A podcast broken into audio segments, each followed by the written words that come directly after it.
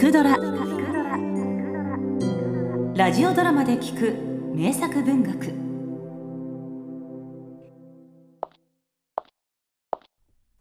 ジュリアン。どこにいるのだジュリアン。ジュリアン？お食事ですよ。出ていらっしゃい。うーん。あれにも困ったものだ。まだほんの子供なのに狩りの真似事ばかりに夢中になってあなたがおもちゃ代わりに弓や罠を与えるのがいけないのですよ。あの子と来たら小さな生き物の命を奪うことに何のためらいも感じていないようですし先が思いやられます。まあいずれ立派な騎士に成長してくれるならそれもよかろうと思ってな。だがやはり少々度が過ぎるようだ。ジュリアン！どこへ行ったジュリアン！ハートめ死にきれずに苦しんでいるぞ。僕の吹き矢は百発百中だな。おやおやこっちはバカな狐がウサギ罠にかかって苦しんでるぞ。一思いに殺してやろうかな。それとももう少しもがくのを見ていようかな。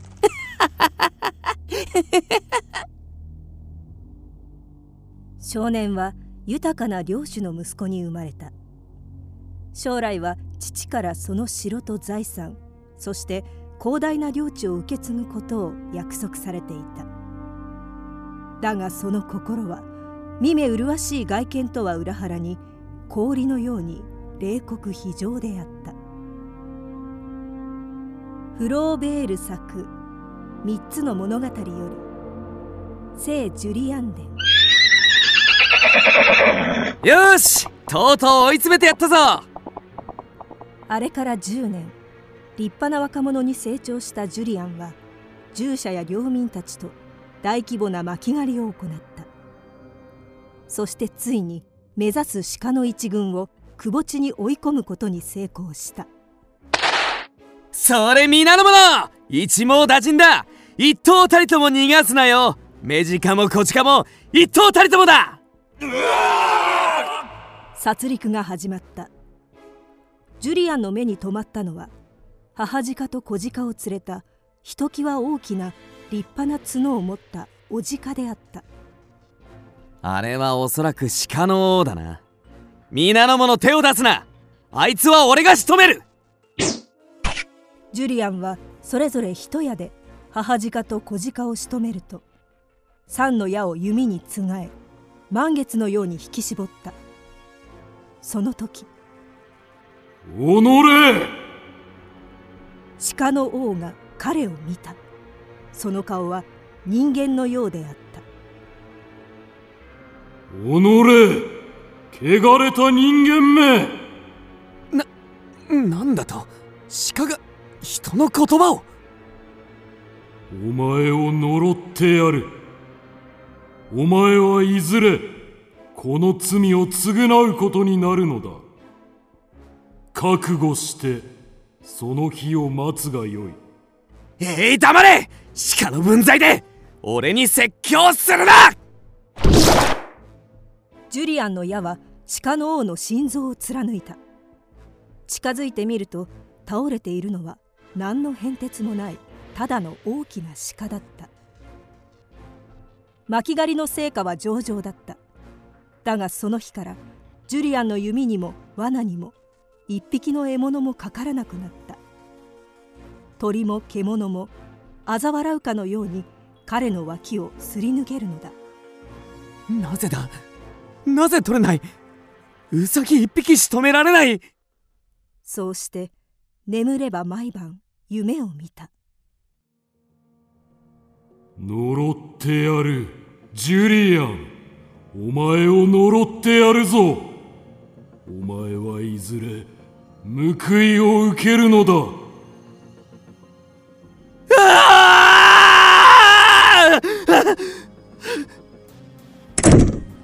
彼はある夜忽然と父親の城を出奔した。そうしてそのまま二度とこの地に戻ることはなかった。数年後ジュリアンは傭兵となっていた。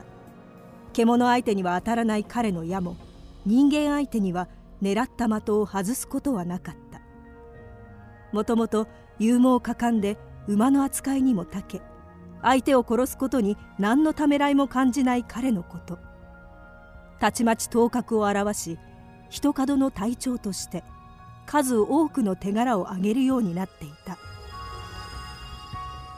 ジュリアン殿よくぞ異教徒を追い払い私の苦境を救ってくれた。心より感謝する。いえ王よ。私はただ。そなたの功績に報いたい。この金貨を受け取ってくれ。いえ。私は報奨が欲しくて戦ったのではありません。なんと謙虚な勇者よ。だがそれでは私の気が済まん。王国の3分の1ではどうだろう王よ。私は本当に何もいらないのです。ただ戦うことが好きなのです。戦うことだけが。そうか。うん。そうだ。ならば私の一番の宝ではどうか。一番の宝。王がカーテンを開くとそこに光り輝く姫が微笑んでいた。旧国の勇者ジュリアン様。王女の輝く瞳と恥じらいの笑みはジュリアンの氷の心をも射抜いた。受け取ってもらえような。こうして王女はジュリアンの妻となった。だがそれからも悪夢は彼を苦しめたジュリアン大層なご身分だな。だが呪いはお前を逃がさぬぞ。断じて。お前は最愛のものを自ら手にかけることになるのだ。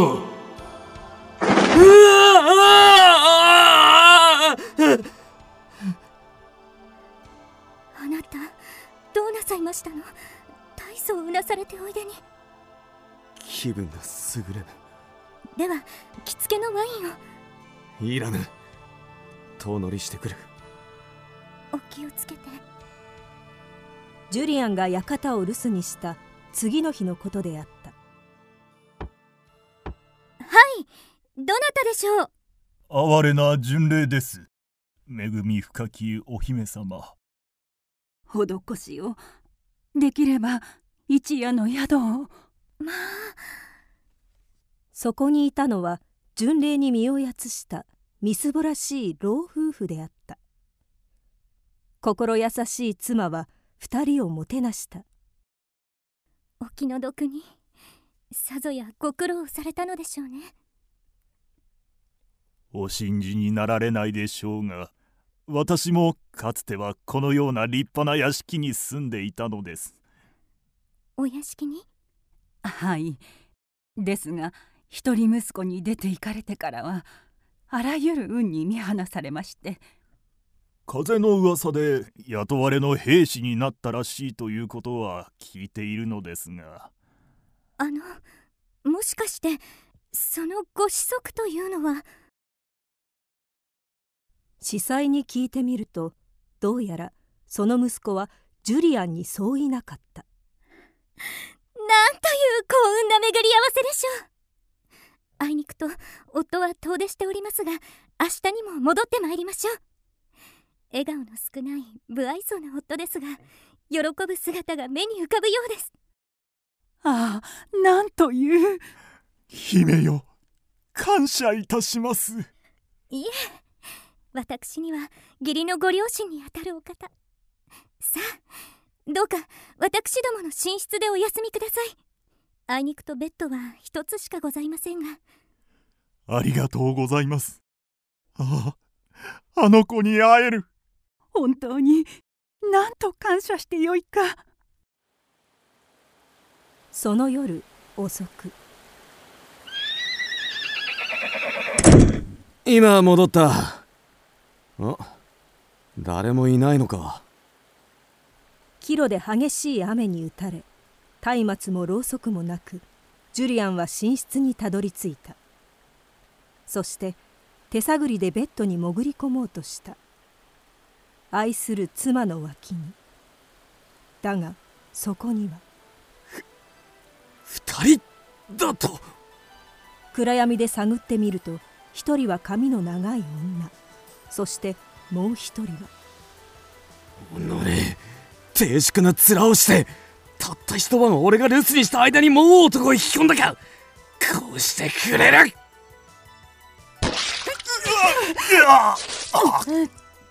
ジュリアンはやおら剣を抜くと毛布の上から寝ている二人の体をめった刺しにした。あ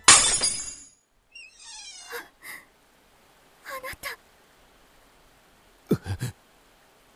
お前一陣の風がカーテンをまくり窓から月明かりが差し込むとそこには顔面蒼白になった妻がいた。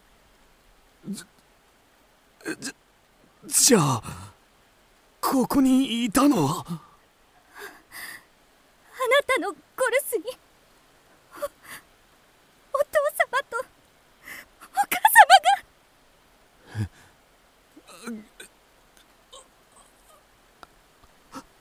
なんだと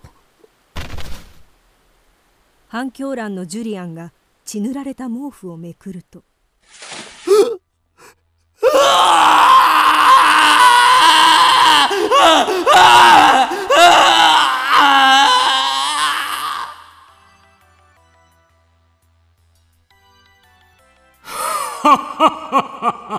ジュリアンこれが我が一族を滅ぼした報いだ苦しめ死ぬまで苦しむがいい。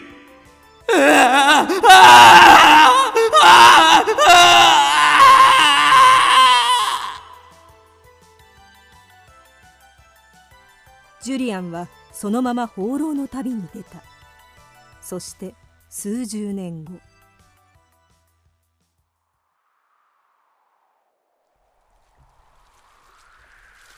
私森のジュリアンさんというのはあんたかね？ああそうだ。すまんが向こう岸まで渡してはもらえんかな。悪いが金は一文もない。それは構わんが。見れば老人は痩せこけボロをまとっただけの姿でしかも全身かさぶただらけであった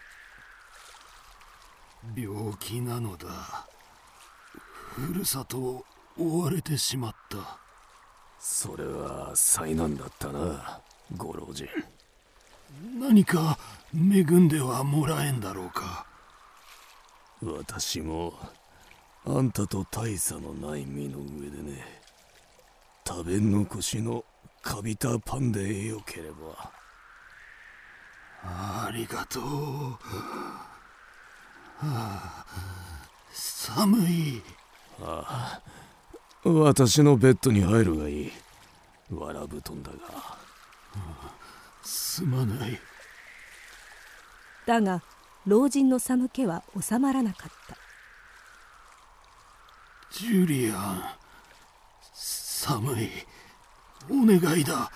ここへ来て温めてくれ。ああ分かった。ジュリアンはためらうことなくベッドに入り老人に体を寄せその手足をさすってやった。ああ暖かい。よかった。だが今度は私が寒くなってきたジュリアン。許すよ。お前を許す。その声は鹿の王。ああそうでもある。それも私の仮の姿だ。あああなたはさあ行こうジュリアン。天国の扉は開かれた。こうしてジュリアンはイエスに抱かれ天に召された。彼こそ介護の聖人聖ユリアヌスと伝えられるその人である。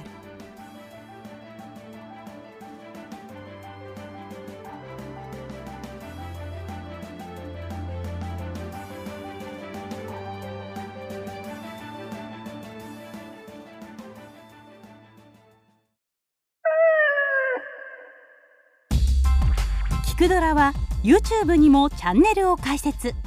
チャンネル登録お待ちしています。そして Twitter で独り言をつぶやいています。詳しくは公式サイトから。どうぞ。